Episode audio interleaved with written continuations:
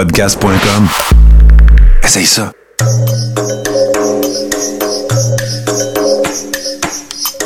Bienvenue dans le podcast Sur la Terre des Hommes.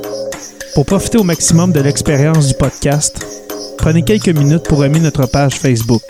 Vous pouvez aussi nous suivre sur Twitter au Sur la Terre des Hommes podcast et sur Instagram au Sur la Terre des Hommes podcast.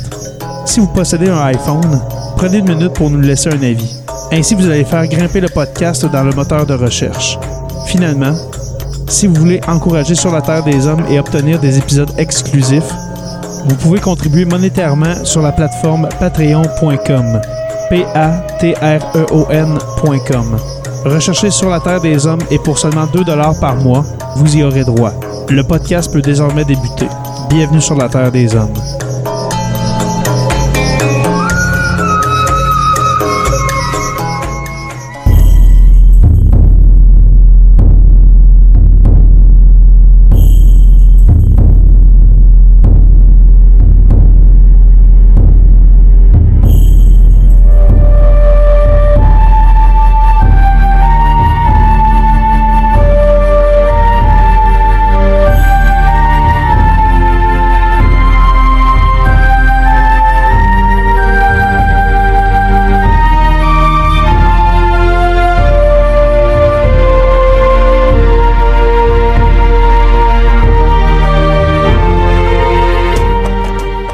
Bonjour à tous et à toutes et bienvenue à ce nouvel épisode de Sur la Terre des Hommes. Un deuxième épisode spécial sur la COVID-19, la pandémie, euh, devrais-je dire, de COVID-19. Pour l'occasion, pour en discuter, euh, j'ai avec moi Jonathan le prof qui n'a pas pu être présent la dernière fois. Jonathan, comment vas-tu? Hey, salut, ça va très bien vous-même? Ben oui, ça va très bien. J'ai eu une petite frousse la semaine passée parce que je, je commençais des, des symptômes grippaux. Mais euh, ils se sont atténués et je vais très bien, mon cher ami. Excellent. Et puis, notre deuxième invité, Sylvain Beaupré, comment vas-tu? Très bien, Jérémy. J'espère que ça va mieux maintenant et que ton hypochondrie commence à s'atténuer avec le temps. Ça commence bien. Ça, Sylvain, il a l'air en forme. Sylvain, toi, tu es anthropologue. Peux-tu euh, expliquer aux gens euh, ce qu'est au juste un anthropologue? L'anthropologue se constitue de quatre disciplines, l'archéologie, l'ethnolinguistique, euh, l'archéologie, l'ethnolinguistique, l'ethnologie et l'anthropologie biologique. Moi, je suis un ethnologue, donc j'étudie les cultures. Et les cultures qui m'intéressent davantage, ce sont les cultures liées au travail, et plus particulièrement encore la culture des mineurs de fond. Oui, oui, exactement. Et puis ça tombe bien parce qu'on va en parler un petit peu aujourd'hui parce que en Abitibi, euh, toi, tu, euh, tu demeures en Abitibi? Oui. Oui. Il y a certaines mines qui, euh, que leurs activités ont, ont, ont ralenti, voire même euh, complètement arrêté. Euh, Qu'est-ce que tu penses que ça va avoir comme, comme conséquence, ça? Ben, la plupart des, de- d'après ce que j'ai pu, j'ai pu voir, la plupart des compagnies minières assurent maintenant seulement les activités de maintenance de la mine. Donc, euh, il y a beaucoup moins de personnes en emploi à la mine, c'est plus sécuritaire. Euh, D'autres ont pris plus de temps avant d'emboîter le pas, mais je pense que maintenant, c'est rendu assez unanime par chance. Et euh, ce que je pense, le- le- ce que ça va avoir sur l'économie, c'est qu'il va y avoir moins d'or de disponible, possiblement. Donc, euh, ça devrait faire augmenter le prix de l'or. Surtout lorsqu'il y a des périodes d'incertitude économique, inévitablement, le prix de l'or, le prix de l'or augmente. Voilà. C'est vraiment la ressource, euh, res- ouais, c'était la- le, le- le point de secours. Les gens vont se réfugier justement sur la valeur or pour aller chercher une stabilité, pour aller chercher euh, un investissement qui va être un peu plus rentable que de jouer à la bourse, par exemple. C'est une valeur refuge. Exactement. C'est le mot que je cherchais. Euh, messieurs, pour euh, l'épisode d'aujourd'hui, on va diviser, euh, on, va diviser ça en trois blocs. Premièrement, le côté économique, le côté social et puis finalement le culturel. Alors, c'est pour ça, Sylvain, qu'on voulait discuter avec toi des possibles conséquences que cette pandémie aura sur, ben, sur la société occidentale principalement. C'est certain que sur la, la, la- la, soci- la société orientale, il va y avoir aussi des, des- des conséquences, qu'on pense à la Chine, au Japon, etc. Mais du côté occidental, je vous pose la question aux deux. Côté économique, là, on vient d'avoir, une annonce. euh, Aujourd'hui, on est le 26 mars. Il y aura 5, 5 000 milliards d'injectés euh, dans l'économie. C'est une annonce du G20. Euh, comment vous prenez cette mesure-là? Est-ce que vous avez entendu ça? Moi, ce que je trouve drôle, c'est que la mentalité euh, économique des pays d'Occident, qui sont principalement des pays de droite au niveau de l'économie, il est censé avoir une main invisible éventuellement qui apparaisse pour venir réguler le système économique, mais c'est bizarre, Mhm. mais la main en question est disparue ou euh, je ne sais pas si elle est en train de se faire désinfecter, mais je vois pas beaucoup de mains invisibles replacer le système économique. Si on a besoin d'investir 5 000 milliards peut-être un signe d'un échec justement de ce modèle-là économique qui est le capitalisme de droite. Qu'est-ce que tu en penses, Sylvain? Est-ce qu'on voit avec cette pandémie euh, le- la descente, si on veut, de, de la main invisible du capitalisme tel qu'on le connaissait? je ne sais pas si j'irai jusque-là, mais je crois que les 5 000 milliards, à tout le moins, vont servir à acheter de l'équipement euh, qui vont manquer cruellement. Déjà, euh, on pense seulement à la situation qui se produit à New York actuellement. On est en manque criant de masques euh, qui va subvenir très bientôt, de lits d'hôpitaux, etc. Donc, euh, j'ai l'impression que ça va être pour l'achat de l'équipement. Pour ce qui est maintenant de la main invisible, tout ça, je peux rejoindre d'une certaine façon euh, Jonathan. C'est sûr qu'il va y avoir une remise en question du système économique mondial. Et euh, par, par chance, malgré le fait que ce soit des, des gouvernements qui se situent plus au centre droit qu'à gauche, euh, il y a une intervention massive de la part des États présentement dans l'économie, mais souvent c'est pour sauver la grande entreprise, hein, on s'entend bien. Mais je crois qu'au Canada, euh, il y a beaucoup d'aides tout de même qui sont apportées euh, aux personnes, aux gens, euh, même aux gens ordinaires. C'est sûr que ça prend du temps avant que le chèque débarque dans les boîtes à mal, puis je comprends l'impatience des gens, mais je crois qu'il y a un effort tangible tout de même qui est porté envers les individus, et euh, ça, écoutez, c'est louable. Là. Mhm. Ce, ce que je vois, moi, de, de, de, de- cette injection d'argent, c'est qu'on veut éviter, on voit, on voit une crise économique poindre à l'horizon, mais on pense qu'avec ces 5 000 milliards pour commencer, qu'on va éviter une grande dépression, si on veut. Est-ce que tu es d'accord avec moi, Sylvain? Est-ce que sans cet argent-là, si, admettons, on- il n'y aurait aucune injection d'argent, penses-tu qu'on on en sortirait euh, économiquement de cette crise-là? Excuse-moi. Ce qui est intéressant, en tout cas, dans cette crise-là, c'est que c'est tout le principe de mondialisation présentement qui est remis en question. Et puis, il y a un repli vers la nation. Hein? Euh, Tout le monde aime le go de ce temps-ci. C'est peut-être pas un, un amour que je partage forcément, là, mais euh, il y a un retour vers la nation. Les 5 000 milliards, comme je l'ai dit tantôt, je pense pas que c'est pas tant pour remettre l'économie sur les rails que pour subvenir aux besoins sanitaires des populations Ok. visées, du Sud, en Afrique puis en Asie. Ça fait du monde, hein, le continent africain. Euh, 5 000 milliards, je pense pas, c'est ça qui va remettre l'économie à flot. Je pense que ça va être des efforts individuels des nations, si vous voulez, qui va pouvoir permettre de sortir de la, de la récession. Mais euh, je crois pas que le 5 000 milliards sert à sortir, à éviter une récession, parce que la récession, elle va être inévitable. OK. Alors, toi, tu penses, Sylvain, que, mettons, les plans d'aide qu'on a annoncés, on a dit euh, environ 2000 milliards aux États-Unis, ça c'est la semaine dernière, euh, 82 milliards au Canada, euh, 25 milliards au Québec. Tu crois que, malgré ça, inévitablement, on s'en va vers une crise? On s'en va vers une crise. On, on- remarque en tout cas du côté, je sais pas si Jonathan va partager ma, ma position, mais je crois bien que oui, que le souci de Trump, du président Trump, est pas tant ici- là-bas envers le citoyen qu'envers la grande entreprise. Exactement. Et d'autre part, je crois qu'il y a un intérêt chez Trump à ce que l'entreprise privée aille bien, étant lui-même un grand investisseur. C'est que je me demande s'il veut vraiment sauver les États-Unis ou sa propre, euh, sa- ses propres entreprises privées à lui. là. Si je peux faire une petite, une petite parenthèse, Donald Trump a annoncé hier que le COVID-19 allait être euh, évincé des États-Unis pour Pâques. Donc, selon Trump, à Pâques, il n'y a plus aucun problème. Donc, à Pâques, Trump pense euh, réouvrir les frontières, réouvrir le commerce comme si de rien n'était, comme si la résurrection de Jésus allait régler tous les problèmes aux États-Unis.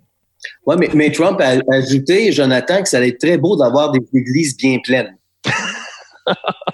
Bon, euh, puis euh, en même temps qu'il disait ça, puis je suis d'accord avec ce que, tout ce que tu as dit, c'est qu'est-ce qui est paradoxal, mais chez Trump, c'est plus vraiment une surprise là, de, Non, de effectivement. jour en jour, c'est qu'il voulait pas citer des soldats américains à la frontière. Pourquoi? Il, il devient difficile à suivre, n'est-ce pas? Effectivement, je pense que c'est la bonne façon de le décrire. Mais c'est la mentalité américaine. On, on voit comment comment justement on est déconnecté, on est devant une crise sanitaire qu'on n'a pas vue depuis 100 ans. Et puis, comme tu dis, Sylvain, ben lui, une de ses interventions, ben on va poster des, militaires à la frontière. Il n'est pas là le problème. Commence justement à envoyer du matériel médical dans l'État de New York. Et puis là, dernièrement, euh, ce que j'ai appris aujourd'hui à Radio-Canada, c'est la Louisiane que ça commence vraiment à, urger. Oui, euh, Joe? Pour euh, donner un exemple à quel point c'est mal géré la crise sanitaire, la une d'une du New York Post, si je me trompe pas, d'aujourd'hui, c'est euh, plein de personnels médicaux qui sont habillés en sac à poubelle parce qu'on n'a plus assez de matériel euh, de stériliser, de matériel de protection. Fait qu'on les voit habillés en sac à poubelle. Pourtant, New York, c'est la métropole numéro un de l'Occident. Donc, il y a quelque chose qui fonctionne pas avec cette façon-là de gérer la crise. Puis c'est juste un début. Même le gouverneur de l'État euh, qui est convaincu là, que c'est le, il appelle ça le bullet train, c'est que ça va tellement aller vite que d'ici une semaine, euh, les États-Unis n'auront rien vu passer, puis la crise va être vraiment à son apogée. Hmm. Moi, moi, ce que je crains... Oui, vas-y, Sylvain, excuse-moi. Présentement, aux États-Unis, pour dire, c'est pas Trump qui, a, euh, qui est le leader présentement aux États-Unis, ce sont des gouverneurs isolés, oubliés par Trump, qui prennent les choses en main. Je pense par exemple à celui de l'État de New York, qui a dit hein, aujourd'hui dans un point de presse très clairement qu'il va être très sévère à la sortie de la crise à ceux qui ont manqué de leadership. On verra bien ce que ça va, euh, ce que ça va donner. Puis pour finir avec la Louisiane, eh bien, c'est le taux d'augmentation le plus fulgurant de jour en jour de COVID-19 depuis que ce virus-là est apparu. Ben, on dit que c'est comparable euh, à l'Italie. Alors, la Louisiane, euh, ça commence. alors, la Louisiane, c'est un État qui est relativement pauvre, peu éduqué, donc on s'entend qu'il y a beaucoup, beaucoup d'éléments qui vont favoriser l'explosion de, de contagion dans cet État-là, puis ensuite, ça va juste s'étendre dans tout le restant de la Bible Belt par la suite. Hein. Mm. Et puis là, euh, on n'est pas microbiologiste et puis on, regarde ça d'un œil, euh, d'un œil euh, extérieur.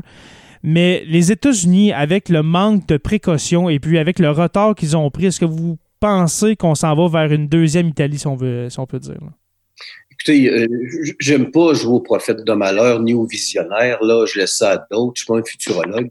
Mais euh, toutefois, c'est sûr qu'aux États-Unis, la crise va être grave et ça risque d'être la plus grave parce que les mesures n'ont pas été prises, parce que le président euh, n'exerce pas aucun leadership. Et puis, euh, c'est récemment que j'ai lu, je ne sais pas trop où, que même le gouverneur du Texas, si ma mémoire est exacte, disait que les vieilles personnes au Texas sont prêtes à mourir pour sauver l'économie. incroyable, incroyable. Wow! Ça, ça va tellement avec tout le restant du discours qu'on entend aux États-Unis. Moi, la question que je me pose, c'est est-ce que Trump joue son élection présentement? Puis la réponse, je pense que c'est oui. J'espère vraiment que les gens vont comprendre que si la pandémie continue, que c'est sa tête qu'il faut ait sur la bûche, c'est non celle des autres. C'est ce qui me fait le plus peur. J'ai l'impression que Trump va réussir à s'en laver les mains et être capable de sortir de cette situation-là en se disant que c'est pas de sa faute, puis qu'il a tout fait pour réussir, puis qu'il soit capable encore une fois d'endormir des Américains. Oui, mais il a d'affaires à bien se laver les mains. Euh, le, gros avantage de Trump, c'est que du côté démocrate, on présente des vieillards. Ah, vraiment, vraiment. Je l'aime beaucoup. C'est pathétique. Bernie Sanders, je l'aime beaucoup. Je le verrais comme vice-président. Il n'y a pas moyen de trouver quelqu'un d'un petit peu moins vieux. À chaque candidat qu'on présente, on se demande s'il va être capable de faire les quatre ans de mandat. Mais Joe Biden à 78 ans aussi, là, ça n'a pas de sens. Exact. Ça n'a aucun sens. Euh, où sont les stratèges démocrates?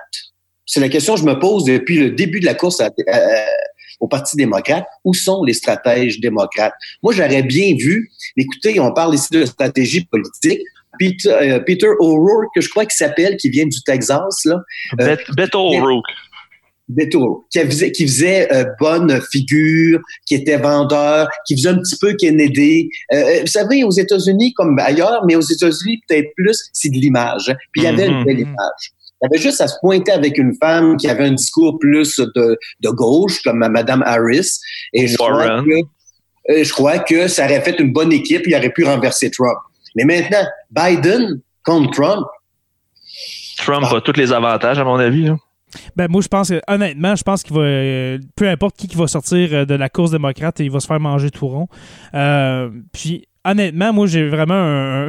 comme tu as dit, Sylvain, je ne vais pas faire le prophète de malheur, mais avec la crise qui s'en vient aux États-Unis principalement, j'ai vraiment peur qu'on lui euh, que, que, que Trump demande automatiquement un deuxième mandat automatique pour éviter des élections dans un contexte comme ça. Moi, c'est vraiment. Un peu mesure de guerre. Ouais, j'ai vraiment peur. Tu sais, un peu comme Roosevelt là, pendant la Deuxième Guerre mondiale, là, qui a eu un troisième Mhm. mandat. J'ai vraiment peur qu'on en arrive là, que pour éviter des rassemblements, éviter euh, euh, que, que les gens soient davantage malades, ben, il va en profiter. Oui, parce que Donald Trump en profite, il en profiterait pour avoir un deuxième mandat ou tout- à, à tout de moins un an euh, supplémentaire pour euh, régler la, la- crise, si on veut. Si on était suspicieux, on pourrait se dire que peut-être que Trump a intérêt justement à ce que la crise perdure pour pouvoir s'assurer un, un deuxième Justement. mandat. Ben, c'est la question peut se poser parce qu'honnêtement, c'est clair que l'é- l'événement qui se passe présentement va avoir un lien sur la présidence américaine. là. Ça n'a pas le choix. Tu peux pas faire comme si de rien n'était le 4 novembre prochain. là. Exact. Maintenant, messieurs, le deuxième bloc, on va y aller vers le côté, le, le- le bloc social, si on veut. Sylvain, des conséquences sociales qui vont rejaillir de cette crise-là, de cette pandémie de COVID-19, selon toi, qu'est-ce qui va se passer du côté social euh, en Occident? Ben, euh, de façon plus macro, il va y avoir une remise en question de la mondialisation. Ok, ouais, ouais. dépendre de tout nos, euh, notre fourniture médicale, euh, dépendre des autres pays, puis qu'on ne soit pas capable d'assumer nous-mêmes. Je crois ça que ça va être sérieusement remis en question. Il va y avoir aussi de façon plus individuelle des mesures d'hygiène, je crois, beaucoup plus serrées dés- désormais. Bien que, regarde, les mesures d'hygiène et de santé publique, euh, euh, le Québec, pas le Québec, mais le, même le Québec aussi, mais le Canada et les États-Unis, c'est à peu près le seul pays qui étiquette pas leurs produits pour savoir s'il y a des OGM ou pas, puis aucune traçabilité des, des, des aliments. C'est que nous autres, on a bon rien à faire. là. Mais euh, je crois qu'il va y avoir des changements de cet ordre-là. À savoir maintenant si la remise en question totale du capitalisme va être là, je l'espérais, mais j'y compterais pas trop. Moi, ce que j'ai le plus peur, c'est l'effet contraire, c'est que les gens apprennent pas, puis que dans 5 ans, dans 10 ans, qu'un événement semblable se reproduise, puis qu'on n'ait pas appris nos erreurs. Euh, Sylvain parlait tantôt qu'on n'était pas, euh, qu'on produisait pas notre équipement médical, on produit pas nos médicaments non plus, fait qu'on est vraiment isolé. Si jamais demain matin, mais les États-Unis décident d'arrêter de faire du commerce extérieur avec le Canada, c'est fini. On est vraiment dépendant, puis là, on se rend compte que justement, on a beaucoup, beaucoup de problèmes à ce niveau-là. Aussi, On les est- États-Unis, qu'ils arrêtent le commerce extérieur, mais qu'ils disent qu'ils vont faire passer leurs produits à leur clientèle, à eux, avant nous. Mhm. Euh, ça reviendrait pas mal la même chose, puis ça serait désastreux. Ben, désastreux, justement, que, comme vous dites, euh, pour les, pour les médicaments, oui, mais pour la nourriture, tout ce qui est alimentaire, ça serait une tragédie économique euh, et humaine de, que le commerce entre le Canada et les États-Unis euh, s'arrête brusquement, c'est sûr. là. Alors, vous, vous pensez, oui, c'est certain, un peu. Moi, je compare, je compare ça un peu à un nouveau 11 septembre, dans le sens que après le 11 septembre, il y a eu des, il y a eu des mesures dans les aéroports, tout ça. Il y a eu beaucoup de changements. Est-ce que vous pensez justement qu'on va avoir une deuxième vague de changements incroyables dans les, aéro- euh, les aéroports ou euh, Ça, serait sûrement souhaitable. Euh, De ce que j'ai vu, euh, selon les différents analystes, la crise du COVID a dépassé au niveau médiatique que le 11 septembre. Donc, on a plus parlé du COVID que du 11 septembre si Mhm. on prend le délai, le laps de temps, ce qui veut dire que c'est quelque chose qui va marquer, c'est officiel, c'est sûr et certain qu'il va y avoir un après-COVID, mais de savoir si ça va être bien fait, si ça va pas l'être, ça, j'ai vraiment aucune idée de comment ça va être géré ou comment ça va être rattrapé politiquement parce que c'est sûr qu'il y en a qui vont faire du capital politique avec ça. C'est sûr, sûr, sûr qu'il y en a qui jouent leurs élections. François Legault, présentement, il vient de gagner un deuxième mandat presque automatiquement juste avec la façon ouais. qu'il a géré la crise, tandis que Justin, va pas très bien, Justin, là, il, il s'est réveillé peut-être un petit peu tard. Fait que ça aussi, ça peut avoir des conséquences. Du côté de Trump, c'est sûr qu'il va faire de la récupération politique avec ça, puis il va avoir Mhm. été le meilleur président qui va avoir géré cette crise-là. On peut tout de suite le présumer, là, il va dire ça. Euh, Legault, euh, pas de crise, pas crise, il y avait encore un deuxième mandat d'assurer. Les libéraux ont tellement dégoûté les gens lors de leur dernier mandat qu'on n'est pas prêt d'y retourner. Le PQ est un peu désarticulé. Euh, QS, euh, on verra, mais euh, je pense pas qu'ils vont prendre de pouvoir aux prochaines élections. Euh, pour ce qui est de Trudeau maintenant, puis, puis- mais tu sais, Legault, faut dire que pendant ce temps-là, il passe des décrets.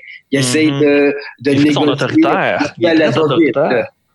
Euh, ouais, c'est de l'autoritarisme qui me fait craindre le, pas- euh, le plus. Puis écoutez, euh, je suis pas pro Justin Trudeau, croyez-moi, mais je trouve qu'on est très sévère envers Trudeau parce que arrêter tous les aéroports d'un pays comme qu'a fait Trump et comme tout le monde le réclamait, mais ça a donné là aux États-Unis qui avaient fait ça de façon si rapide là, que c'était des foyers de contagion qui ont créé.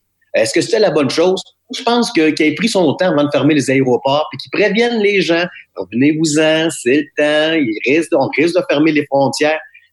Je sais que je m'inscris en faux envers ce qui se passe dans les médias, mais je crois que c'est la meilleure chose à faire. Parce que sans ça, on aurait, on aurait créé ici, ici aussi des foyers de contagion. Euh, et vous savez, l'argent que le fédéral donne, c'est drôle, on dirait que je parle comme un fédéraliste tout d'un coup, mais le, le, gouvernement fédéral donne de l'argent. Le gouvernement euh, présentement, il prête de l'argent. On n'est pas dans les mêmes. Puis gérer un État national véritable, puis gérer le Québec, c'est deux affaires bien différentes également. Ben c'est facile de faire le terrain d'estrade, mais quand je regarde Facebook puis les médias sociaux oh en général, on dirait que tout le monde sont rendu des, des, des, spécialistes de la santé publique et ça devient très, très agaçant. Hmm. La santé publique, spécialiste en politique, en économie, en tout ce que tu veux, là. Ils n'ont pas lu Foucault, je pense.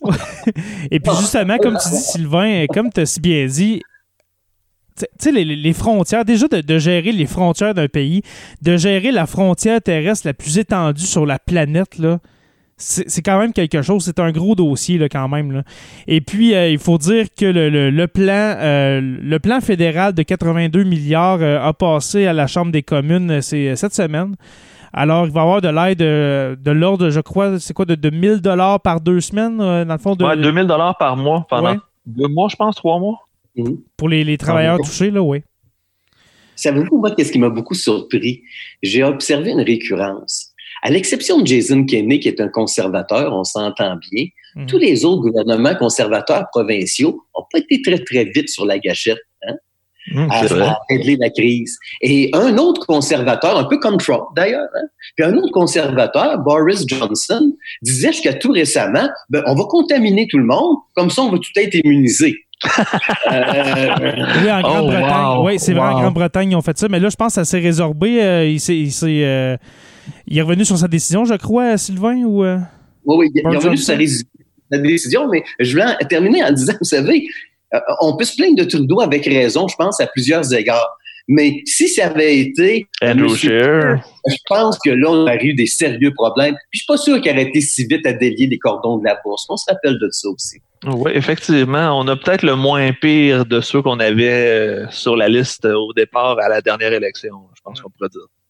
Je crois que euh, notre représentant au NPD aurait fait euh, un bon travail également, qui aurait montré autant d'empathie envers la population, mais c'est surtout pas les conservateurs qui auraient délié si rapidement les cordons de la bourse. Je peux pas croire ça. Non, parce qu'il aurait probablement fait du déni, il aurait probablement fait un peu comme Trump essaie de faire présentement pour euh, sauver les intérêts capitalistes puis les champs de pétrole qui sont dans le trou présentement d'Alberta. Exactement. Exactement. Et pour terminer, messieurs, euh, ce, court épisode sur la Terre des Hommes euh, qu'on va, euh, qu'on, va appeler le, refus total, parce que là, on s'en va vers le culturel, le côté culturel, mon cher Sylvain. les conséquences du côté culturel de cette pandémie, quelles, quelles seront-elles selon toi? Ben, il va y avoir beaucoup de faillites dans le domaine du spectacle. on peut le savoir. Il va y avoir beaucoup de faillites dans le domaine du spectacle. Euh, je pense qu'on va en parler longtemps. Hmm. Je pense que ça va. Déjà, ça, ça avait une certaine influence hein, sur euh, la réalisation de films. Il y a différents films épidémiques, si je peux me permettre l'expression présentement. Euh, et il va en avoir d'autres. Euh, il n'y a pas si longtemps, on n'avait pas des extraterrestres. Maintenant, ça va être les, les pandémies. Euh, ça va avoir une influence sur la production culturelle, ça j'en suis persuadé. Mais ce, que, hmm. ce qui me fait craindre de plus, c'est tous les producteurs de spectacles les preneurs de son, ceux qui ont de la business autour du spectacle, je crois qu'eux vont être euh, très, très durement touchés par euh, cette, euh, cette pandémie du COVID-19. Mais pour quelques années, sûrement, parce que justement, après la pandémie, quand ça va s'arrêter, on ne peut pas prédire quand, mais quand tout va être terminé, combien de temps ça va prendre avant que les gens se rassemblent comme avant, se rendent dans des salles de spectacle, se rendent, euh, prennent un avion pour aller à Las Vegas, euh, par exemple? Le tourisme, le tourisme, je crois, va être touché durement, durement, que, qu'on pense aux... Euh, quand, je dis américains, mais les Nord-Américains qui se rendent en Europe en, vacances, les croisières, on a vu justement que la, la, COVID-19 était entrée dans un bateau de croisière. Je pense que c'est le Diamond Princess, si je me, si je me trompe mm-hmm. pas les gens, la peur la peur va s'installer un peu comme j'ai dit tantôt avec le 11 septembre. Euh, Le 11 septembre, il y avait la peur des avions pendant un certain temps, mais là, ça va être la peur de se rassembler, la, peur de même, de- je sais pas moi, des, des, des soupers entre amis. Le- Les gens vont dire, ben oui, mais je- je- ça me tente pas parce que, tu sais, il peut y avoir des microbes, des jeunes enfants, etc. On sait pas qu'est-ce qui va arriver. Mais moi, j'ai vraiment l'impression que culturellement, euh, les rassemblements, là, ça va prendre un, un méchant bout avant que ça revienne comme avant. Moi, je pense que les gens, les gens vont, euh, vont consommer de la culture différemment. Là, on le voit présentement, il y a des artistes qui l'ont compris, puis ils commencent à faire euh, des spectacles sur Facebook, Oui, commencent à faire vrai. des choses sur YouTube. Donc, ils vont trouver d'autres plateformes. Fait que les gens vont continuer à consommer quand même, mais ils vont consommer différemment. Fait que ceux et celles qui vont être les premiers à l'avoir compris, qui vont s'installer en leader euh, du, je vais dire, de- du divertissement 2.0, vont être capables de ramasser la manne. Fait qu'il y a vraiment quelque chose qui est à faire avec ça. Puis présentement, on voit qu'il y en a qui ont compris, puis il y en a qui sont pas prêts à s'adapter. Je parle aux journaux, malheureusement, les journaux locaux, les journaux euh, euh, papier, ça commence à avoir beaucoup de difficultés parce qu'ils n'ont pas été capables de s'adapter à la réalité. Ça s'améliorera pas avec une crise comme ça non plus, malheureusement. Puis je pense qu'au plan individuel, euh, il y a peut-être même euh, certains gestes euh, qui étaient habituels qui vont disparaître. Je pense seulement à la bise ou à la poignée de main. Mhm, c'est vrai. Exact- exactement, des gestes aussi banals que ça euh, ri- risquent de disparaître. Là. Et puis quand on disait de refus total, les gars, qu'est-ce qu'on voulait dire par là? Euh, dans le fond, c'est il va y avoir tellement de changements qu'on va voir des, des- des- des- des- de trop grands changements, justement, dans, dans notre, dans notre société, de, de trop grandes conséquences ou euh, Sylvain? Écoutez, il va, il va y avoir une remise en question du néolibéralisme. OK. Euh, des concepts comme celui de décroissance qui, est apparu dans les années 70 puis qui tend vers une certaine simplicité volontaire vont euh, gagner du terrain, j'en suis persuadé. Euh, je pense que les gens vont se rendre compte que de mettre toujours l'intérêt sur l'économie, c'est pas la bonne chose.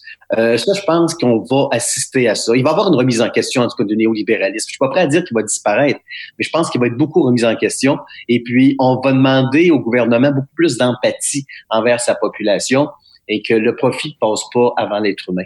Ça, je pense qu'il va y avoir des réflexions euh, devant ça. À quel point ça va produire des changements, et ça, c'est l'avenir qui va nous dire.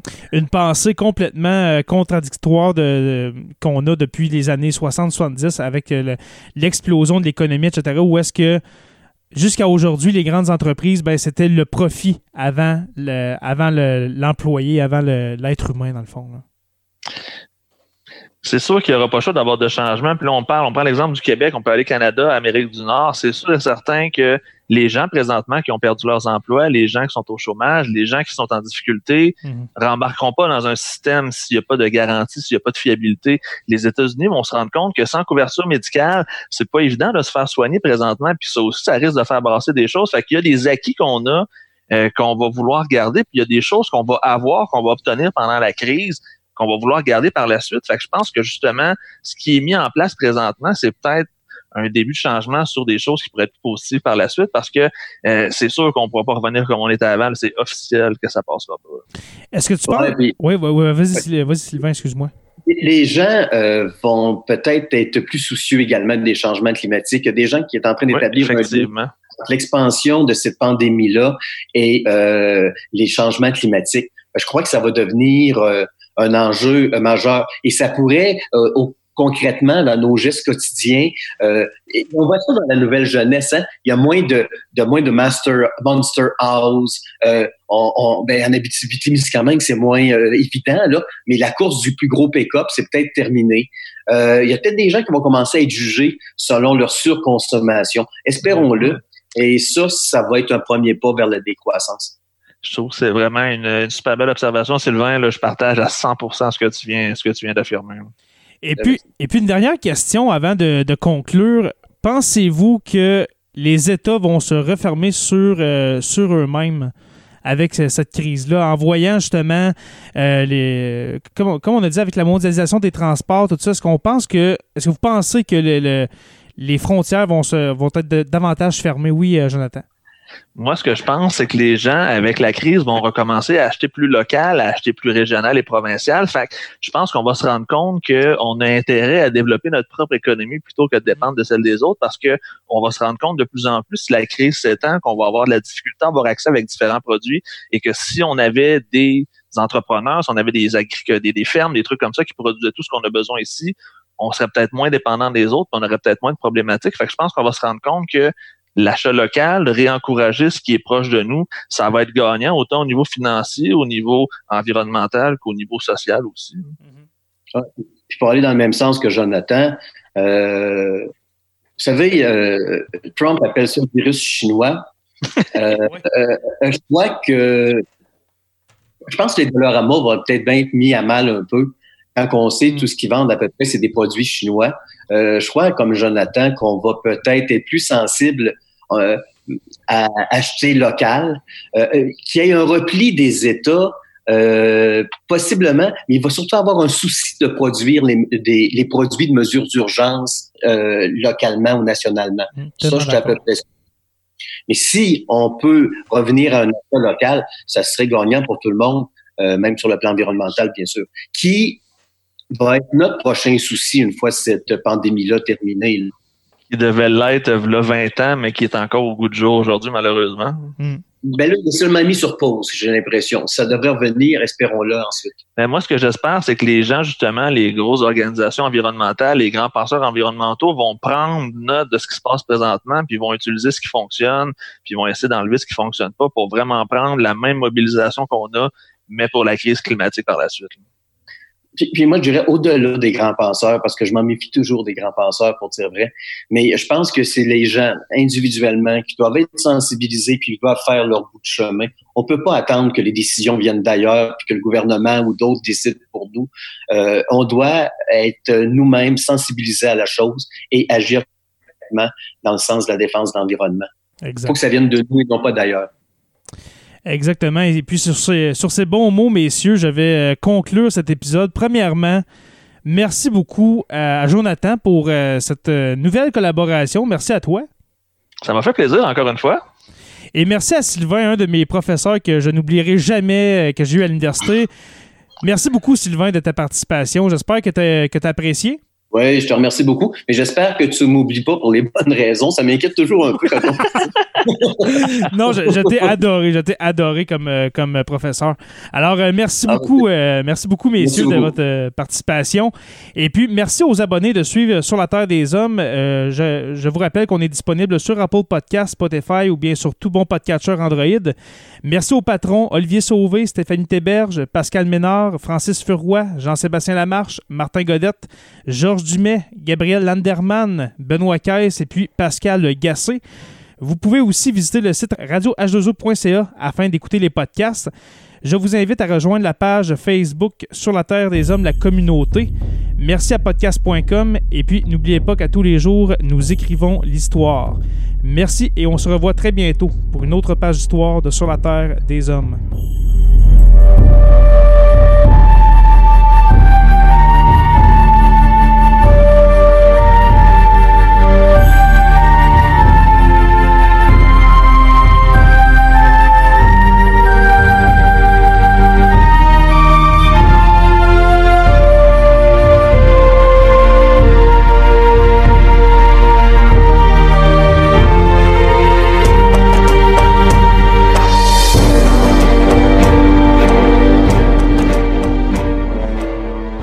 Membre de la famille H2O Web Media.